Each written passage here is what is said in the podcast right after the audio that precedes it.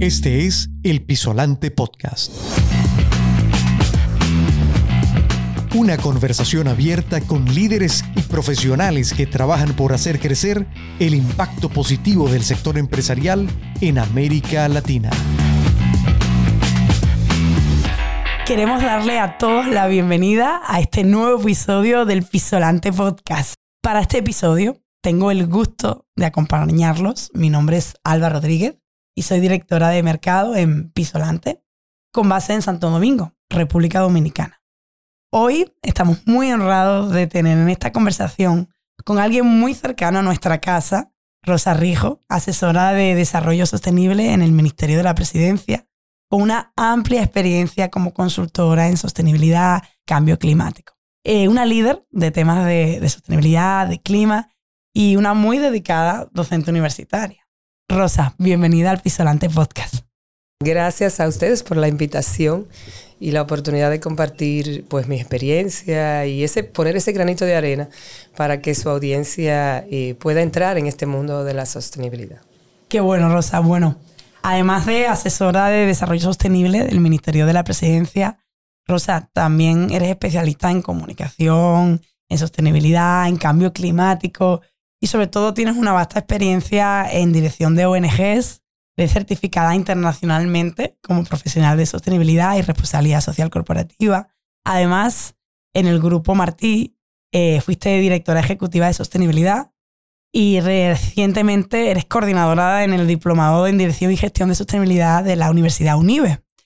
Hoy te invitamos, hoy te invitamos a conversar sobre el liderazgo de las mujeres enfocado precisamente a este tema, ¿no? De la gestión de sostenibilidad desde tu amplia experiencia, ¿no? Entonces, nada, Rosa, bienvenida de nuevo a este espacio de Pisolante Podcast. Gracias por aceptar la invitación eh, a esta que siempre es y ha sido tu casa, ¿no? Arrancamos ahí con, con una primera pregunta. Entonces, sabemos que la docencia, pues, es una de tus pasiones, ¿no? Enseñar. Eh, y entonces me gustaría saber, cuéntanos, ¿cómo va el diplomado? ¿Qué, ¿Qué tal la aceptación un poco de este tipo de formación en gestión de sostenibilidad? Y sobre todo, ¿cuál fue pues, tu mayor motivación para comenzar con este proyecto? Sí, realmente eh, la docencia, sí, la disfruto muchísimo. Eh, es una de mis pasiones y creo que la oportunidad que tenemos de, de, dejar esa huella o de impulsar a esas nuevas generaciones a contribuir con el desarrollo sostenible del país.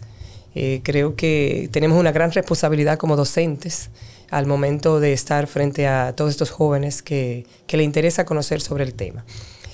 En el caso del diplomado de Dirección y Gestión de Sostenibilidad que, que, estoy coordinando en UNIBE, lo estamos haciendo con la intención de que las empresas pues, puedan contar con profesionales capacitados en este tema y que puedan tener dentro de la empresa pues una persona que impulse y que le dé seguimiento a todas las iniciativas de sostenibilidad que debe de hacer cada departamento o cada área, porque la sostenibilidad es transversal y debe de estar integrada en la estrategia de negocio. Entonces, si, si no tenemos personal capacitado, eh, para poder llevar esas funciones a cabo, es posible que nos vayamos quedando atrás y que perdamos incluso eh, competitividad porque definitivamente ser sostenible, ser socialmente responsable, ya es una cuestión de, competitividad.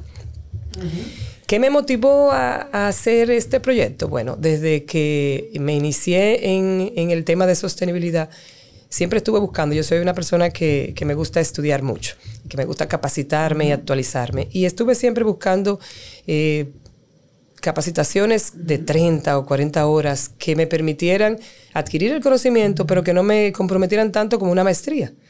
Y la verdad que fue bien difícil, bien difícil. Cuando me, dieron la oportunidad de ser docente en la asignatura de Ética y Responsabilidad Social del MBA de UNIBE, me pareció sumamente interesante que la integraran esa asignatura, pero me quedaba siempre la, eh, como la la necesidad de lograr de que no solamente los que fueran a hacer una maestría de, administración de empresas conocieran sobre este tema, sino que también cualquier profesional que quisiera conocer o, tener conocimientos básicos sobre sostenibilidad también lo pudiera adquirir. A partir de ahí, pues se generó un taller muy similar al de la asignatura Y progresiva, progresivamente se fue generando un interés y nos llevó ahora a que hacerle una propuesta a, la universidad de hacer un diplomado eh, en dirección y gestión de sostenibilidad. Qué bueno, y, me encanta como, como desde el inicio, yo creo que aquí lo importante es que cada uno pues aporte su granito de arena con respecto a estos temas, dejar huella, ¿no? E impulsar, como tú bien indicas, a estas nuevas generaciones, que al fin y al cabo pues son el futuro de, de, de los países, que va a introducirse en las empresas y que al fin y al cabo la sostenibilidad también habla de futuro, ¿no? Y entonces la sostenibilidad también es un desarrollo a largo plazo y es una inversión que tú haces para que todo pues se, se articule de manera integrada con la estrategia de negocio, con la, formación. Entonces, qué bueno y qué, qué, gran valor estás haciendo pues para que cada vez más nos, hayamos, nos vayamos concienciando sobre estos temas, ¿no? Y nos vayamos educando. Eh, ahora un poquito entrando en el contexto que siempre vemos todos los años, ¿no? Como durante el mes de marzo, eh, todos los mensajes, eventos que te hemos visto por ahí, campañas, apuntan un poquito a reivindicar el papel de la mujer. Y entrando en, en especial y conociendo tu experiencia en el sector privado, público, ¿cuál es tu evolución o cuál es la visión que tú tienes con respecto a la evolución del liderazgo femenino en, el país, en la región con respecto a esto. Sí, realmente el liderazgo femenino es vital, es vital para el desarrollo sostenible. Eh, las mujeres como eje familiar eh, somos las que estamos responsables entre la relación de los niños y el entorno. Tenemos muchas posibilidades de ser eh, influenciadoras, multiplicadoras. tenemos mucho potencial para mover masas. Entonces, yo me he dado cuenta en mi ejercicio cómo las mujeres lideran la mayoría de las iniciativas en las comunidades, en las empresas, que tienen que ver con todos los temas ambientales, conservación, son más sensibles al, tema eh, que aborda la sostenibilidad. Por eso entiendo que es un canal perfecto para llegar a muchas personas al mismo tiempo y, sin, sin un intercambio necesario de manera inmediata, sino que lo hace desinteresadamente, lo hace muy identificada. Y creo que tenemos que promover el liderazgo femenino en el tema de la sostenibilidad, sin duda, para que podamos llegar a mucho más personas en poco tiempo. No, y totalmente. Fíjate que, muy de acuerdo contigo, Rosa, creo que el papel de la mujer cada vez está teniendo pues más protagonismo en esto. Y como tú bien dices, ¿no? Eh, somos más sensibles a ciertos temas y creo que con la sostenibilidad eh, hay que abanderarlo, empoderarse con ello y, y, como decimos, ¿no? Echar para adelante como, como hablamos, ¿no?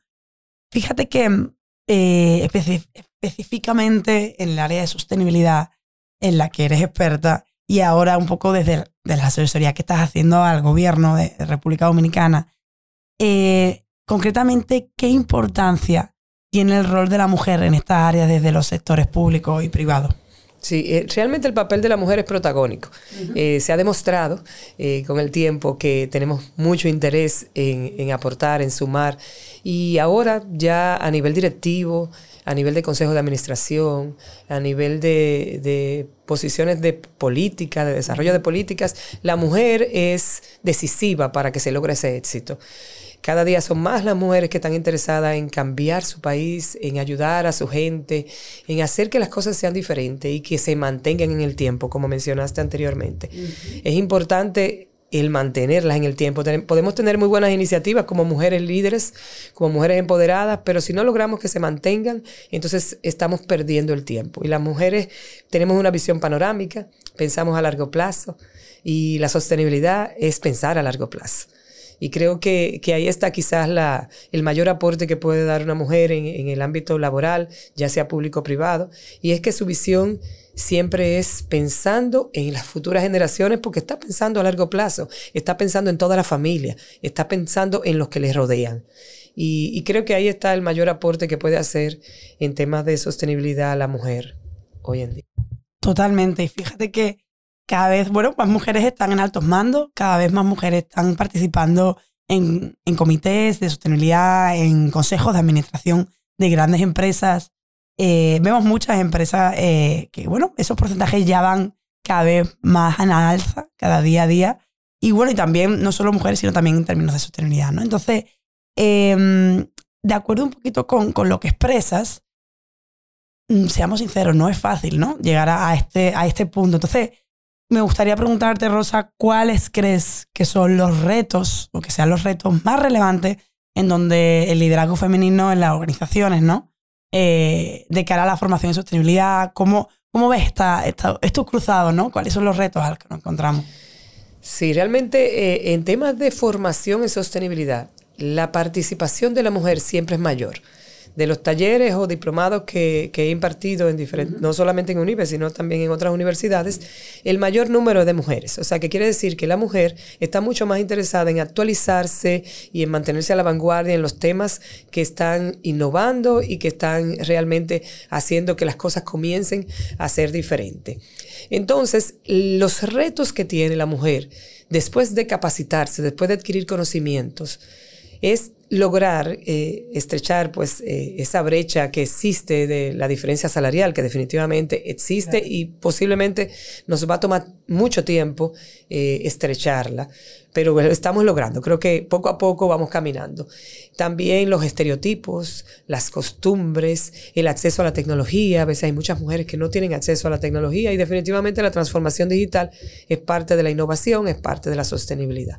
Entonces el reto grande que tenemos las mujeres eh, después de recibir ciertas capacitaciones sobre este tema es tratar que se apliquen en la empresa y que nos tomen en cuenta al momento de tomar decisiones a gran escala, porque la sostenibilidad empieza desde arriba hacia abajo. O sea, tiene que empezar por las cabezas.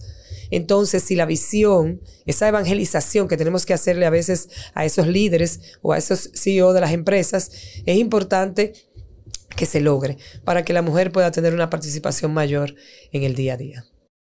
Definitivamente me encanta cuando, cuando dices que viene desde arriba, porque es verdad que cada una de las personas que están dentro de una, de una organización, de una empresa, de un sector público, tienen que estar concienciados de ello, saber cuál es su rol, saber la importancia de esto. Y solo así también se podrá hacer ese proceso de evangelización o de, o de poder extenderlo cada vez más y que ya cada uno. Incluso eh, a mí me gusta mucho la idea de ir logrando que las diferentes áreas en la institución o en la empresa comiencen a entender el tema de sostenibilidad, que no se quede en el departamento asignado, que no se quede solamente en el líder, sino que los equipos puedan hacer mesas de trabajo para desarrollar iniciativas en cada una de sus áreas.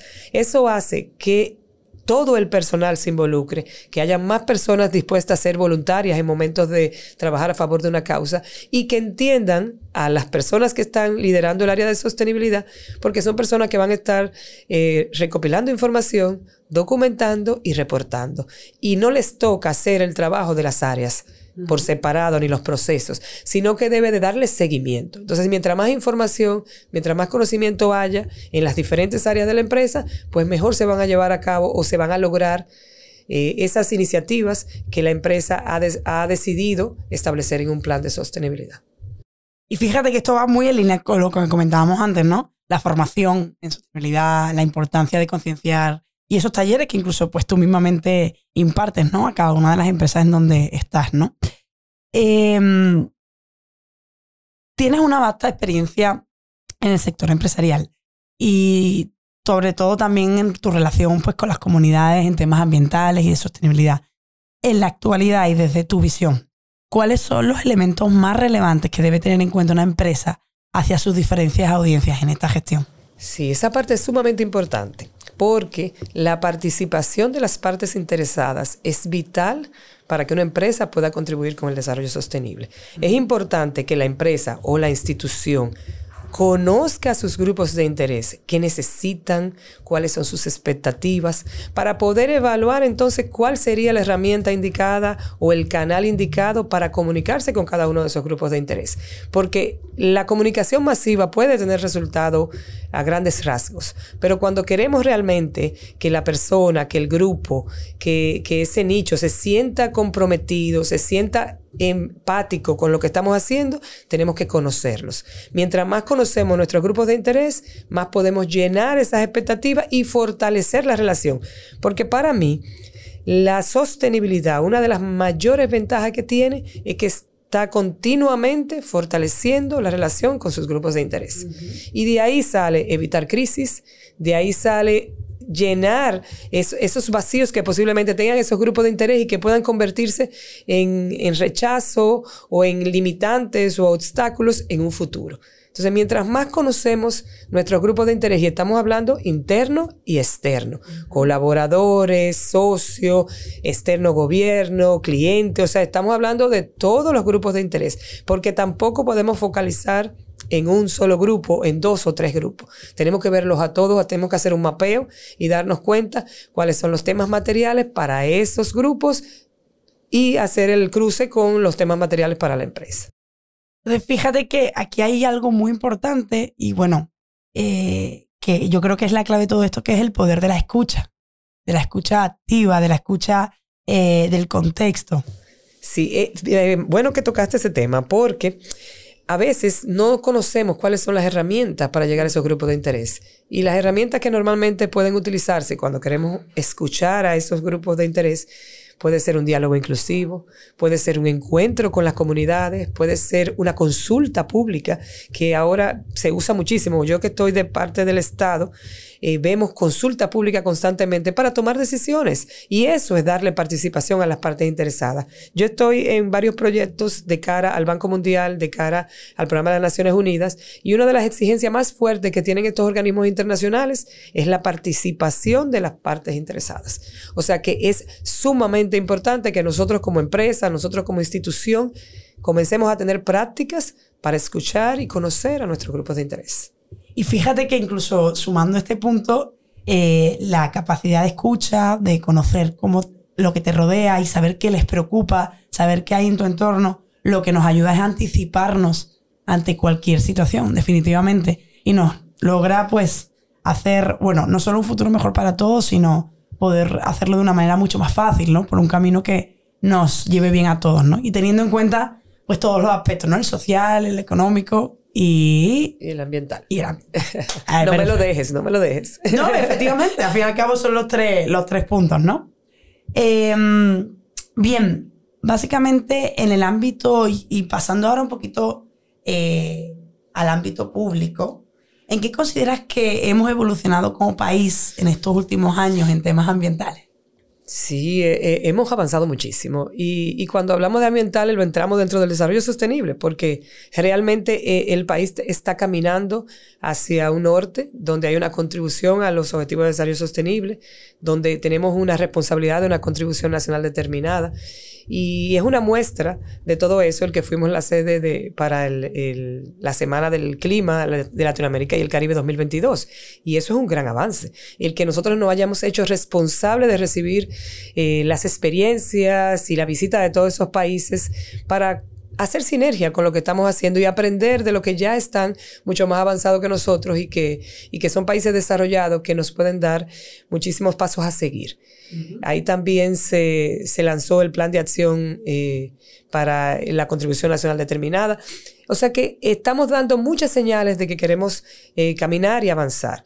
El mismo eh, gobierno, la estrategia de, gobierno, tiene una alineación aproximadamente con un 91% con los objetivos de desarrollo sostenible. Y muchas instituciones del Estado han sido galardonadas como instituciones que están contribuyendo con los objetivos de desarrollo sostenible. O sea que definitivamente estamos caminando hacia un norte de mejoría, hacia un norte que nos beneficie a todos. En temas medioambientales también eh, tenemos lo de la ley de, residuos sólidos. Definitivamente eso nos ayuda mucho a comenzar a, formalizar algunas acciones para poder eh, combatir ese tema de, los residuos sólidos que ha sido un tema de tantos años eh, y que hemos tratado de ir mitigando poco a poco.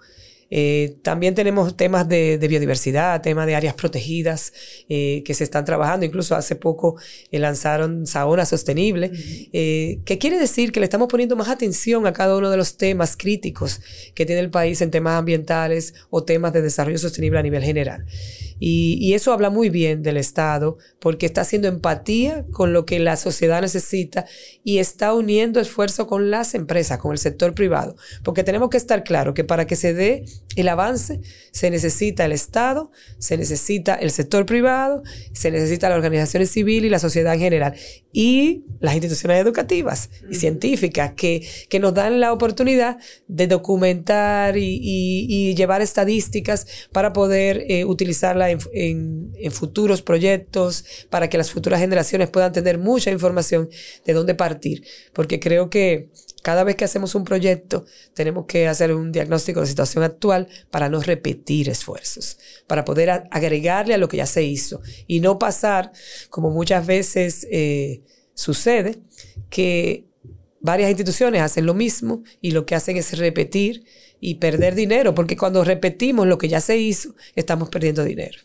No, y por eso es la importancia también de pues, conocer eh, hacia dónde vamos y trabajar incluso en conjunto, ¿no? Como tú indicas, sector público, privado, organismos, ONGs, educación. Sabes que me vino a la mente ahora que yo, yo estoy como asesor de de trabajo final, de proyecto final, que viene siendo como un asesor de tesis en UNIBE, porque le están dando la, oportunidad a que el profesional de, de gestión empresarial, dirección y gestión empresarial, que así es que se llama en esa universidad, eh, pueda hacer o un plan estratégico o un plan de sostenibilidad. En el caso mío, yo estoy con, con el plan de sostenibilidad, aproximadamente 30 estudiantes, lo hacen de dos en dos, y cuando desarrollan el proyecto, muchos se me quedan eh, en la parte de los antecedentes, en la parte de, la situación actual, en el diagnóstico que tienen que hacer, se me quedan un poco aéreo, como un poco panorámico.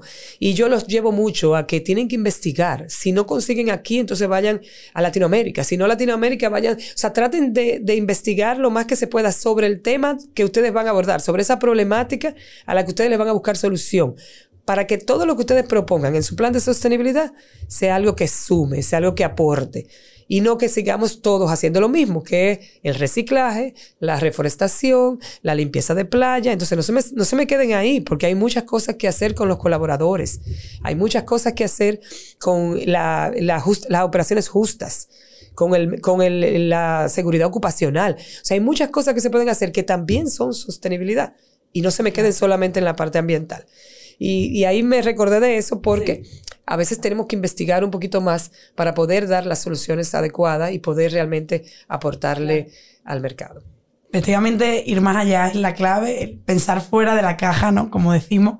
Y hay múltiples iniciativas a las que les podemos golpear fuerte eh, para poder paliarlas. Y efectivamente no, no nos debemos de quedar con A, B y C, sino hay mucho más allá donde podemos aportar, donde las empresas pueden aportar y incluso nosotros como personas pueden aportar, ¿no? Y qué bueno que, efectivamente has comentado la, Semana del Clima. También hemos tenido eh, la Cumbre Iberoamericana, que también hablábamos anteriormente con, con jefes y jefas de Estado, donde también uno de, los, de las banderas, de los temas clave, ha sido temas de sostenibilidad y de desarrollo sostenible ¿no? en, la, en la región. Eh, y no solo en Caribe, sino en toda Latinoamérica o Iberoamérica, que incluso se está hablando ahora mucho de eso, ¿no? Em, veo, cambiando un poco, yo soy fiel seguidora tuya de LinkedIn, que por cierto aquí invito a la audiencia a que, a que también le, le sigan, porque la verdad que Rosa siempre anda publicando mucho contenido de interés y yo creo que sirve mucho para la audiencia, pero sobre todo hablas mucho pues, de esa visión de la economía verde, ¿no? ¿Cómo tenemos que estar preparados para ella? O sea, cuando tú hablas de estos tipos de términos, de estos temas que tú compartes eh, con esa eh, visión de economía verde, ¿cómo crees que? O sea, ¿qué es? ¿Cómo estamos preparándonos para ella? Bueno, lo que pasa es que eh, yo le pongo una connotación quizás mayor a la parte ambiental, porque entiendo que eh, a veces queremos ser indiferentes ante la situación. Tenemos que tratar de mejorar todo lo que tenemos en nuestro entorno para poder seguir desarrollándonos, poder seguir teniendo salud, poder eh, crecer.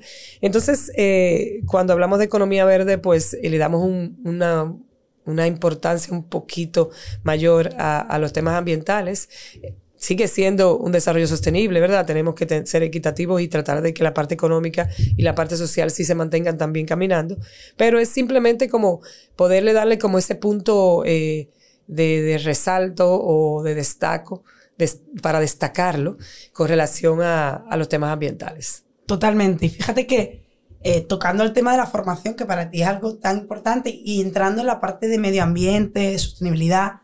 O sea, ¿estás de acuerdo, no? Que debe de ser transversal desde todas las instancias educativas, ¿no?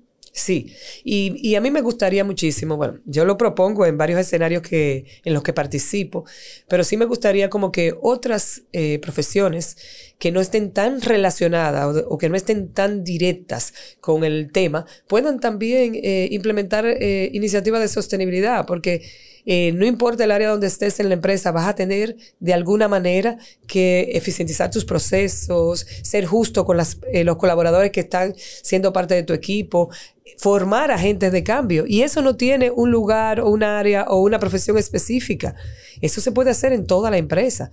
Entonces, cuando hablo de que la educación debería de ser transversal, me refiero a eso, a que cada una de las, de las profesiones debería de tener un componente de sostenibilidad y no verlo como una materia aparte o no verlo como algo extra, opcional, que en algunas universidades está como elegir, eh, cuando la materia está eh, electiva, que es una materia que el estudiante la, la toma si quiere, a veces para rellenar tiempos. Entonces no debería de ser así, debería de ser algo que estuviera de manera formal, como debe de estar también el currículum escolar. Ya debería de estar eh, establecido esa materia de gestión ambiental, de gestión de residuos, algo que tenga que ver con el tema de desarrollo sostenible, quizás abordándolo desde ciencias naturales, de sociales, pero que se aborde. Totalmente, totalmente. Y efectivamente transversal, que yo creo que es la palabra clave, ¿no? Para ir eh, un poco con las últimas preguntas que tengo preparadas para ti, Rosa, eh, me gustaría conocer un poquito más sobre ti, ¿no? O sea, tu lado más humano, ¿no? Porque todos conocemos a, a, la Rosa que abandera su, sus iniciativas de sostenibilidad, que hay iniciativas verdes, pero sobre todo me gustaría pues entender, ¿no? Y conocerte mejor, ¿cuál ha sido tu referente, ya sea en toda tu vida profesional, personal, y por qué ha sido tu referente? Bueno, en mi caso definitivamente eh, mi madre.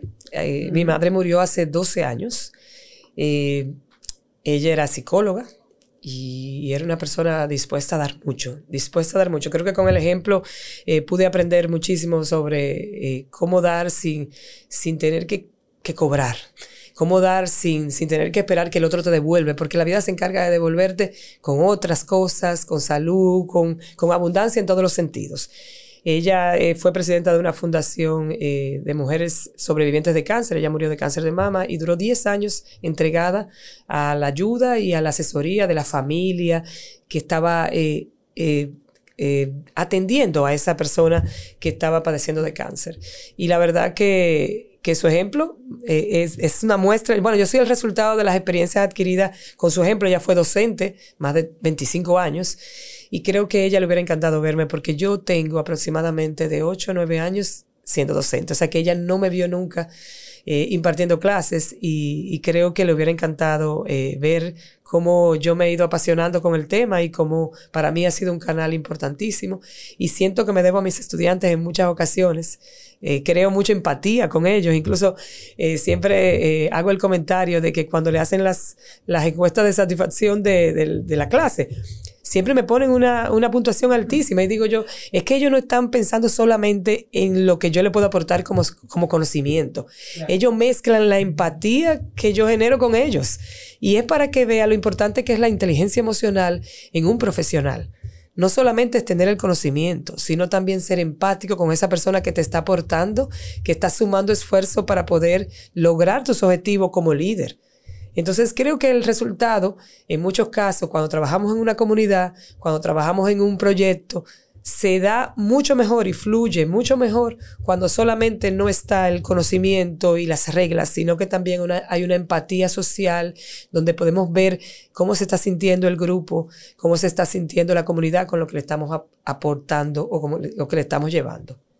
No, y definitivamente, Rosa, bueno, me, emociona, me emociona escucharte porque no solo eres una gran referente en conocimiento, sino que tienes, bueno, un gran corazón que viene desde la familia, eh, pero definitivamente la empatía es uno de los términos que más necesita estas, el mundo en el que vivimos para poder seguir avanzando y sobre todo el lado más humano, no solo, o sea, no solo como personas, sino empresas, instituciones, o sea, hay que humanizar un poco cada vez más las marcas, las comunicaciones, ¿no? Y, hacerlo todo más, eh, conectado y, humano. ¿no? Entonces, si, bueno, sé que eres docente, asesora, pero si no trabajaras en lo que trabajas actualmente, ¿qué te hubiera gustado dedicarte? ¿Dónde estaría Rosa ahora? si supiera que, que en muchas ocasiones me han dicho, incluso una persona muy querida eh, en una ocasión me dijo, Rosa, yo creo que tú estudiaste la, la profesión equivocada, pero yo estudié comunicación, o sea, soy profesional de la comunicación y me fui eh, especializando en la parte de, de, responsabilidad social y sostenibilidad. Pero ella me decía, yo creo que tú debiste de, de estudiar gerencia de recursos humanos. A mí particularmente me gusta mucho el desarrollo de talento. Me gusta eh, el mejorar el clima laboral, el bienestar laboral. Me gusta el tema de la felicidad, del departamento de la felicidad, ser oficial de la felicidad. Porque creo, yo soy de las personas que trabajo mucho en base como a energía, como yo me siento, a cómo yo voy fluyendo. Entonces, cuando en un espacio laboral logramos que nuestros colaboradores se sientan contento, que vayan todos los días con ese deseo de, innovar, de aportar, de, desarrollar nuevos proyectos, de ser emprendedores in-house. Entonces ahí estamos comenzando a lograr un equipo de trabajo que se convierte en agentes de cambio, que se convierten en, innovadores. Y, a mí me encantaría, eh, me hubiera encantado, porque ya es, es difícil hacer un cambio, pero si yo hubiera tenido la oportunidad, me hubiera ido en esa línea, porque creo que el centro debe de ser la persona, sin importar lo que estemos haciendo. El centro debe de ser la persona. Y estoy totalmente de acuerdo contigo, Rosa, porque yo creo que cuando estamos en entornos positivos, en entornos donde innovamos, donde todo fluye, esa energía sigue creciendo, ¿no? Entonces, eh, eh, en las empresas, pero también en el mundo en el que vivimos, ¿no? Entonces, si todos vamos remando en esa misma dirección, creo que es importante, ¿no? Y, y definitivamente, por ejemplo, desde la pandemia, que han ha habido muchísimos cambios, cada vez más las empresas, y lo vemos desde, desde Pisolante cada día con nuestros proyectos que tenemos, cada día están apostando más por la comunicación interna, por eh, la marca empleadora, por hacer eh, el impulso, el talento y además incluso la cultura empresarial. Y en el caso mío, que estoy en el área de formación, qué importante es conocer cuáles son las competencias que puede desarrollar mi colaborador en base a lo que está desarrollando, en el, o sea, en base a la función que está haciendo. Pero a veces hay empresas que ni siquiera se toman el tiempo para evaluar qué está haciendo, qué necesita, cómo yo puedo fortalecerlo como profesional, que me va a dar un retorno. Eso es un retorno buenísimo, productividad, y se siente contento, comprometido, y eso genera sostenibilidad al final. O sea que recursos humanos es un aliado importantísimo en el tema de sostenibilidad. Y eh, está liderado en muchas ocasiones por mujeres. me encanta, me encanta, Rosa, totalmente. Bueno, para, para ir ya terminando, me gustaría pues que nos dieras eh, algunas recomendaciones, algunos tips eh, que a esta audiencia que nos, está, eh, que nos está escuchando, a esas personas que quieren comenzar o que quieren liderar proyectos y comenzar a vivir de una manera más sostenible, ¿no? En su día a día, pero quizás no saben cómo empezar, o esas empresas que, que quieren implementar cambios en, todo, en pro de esto. Eh, ¿Qué recomendaciones nos das, Rosa? Yo creo que todos tenemos la oportunidad de contribuir con el desarrollo sostenible sin importar el escenario donde estemos. Si, si queremos aportar como individuo, hay muchas formas de hacerlo con nuestra familia, con nuestra comunidad, con la iglesia, con el círculo de amigos.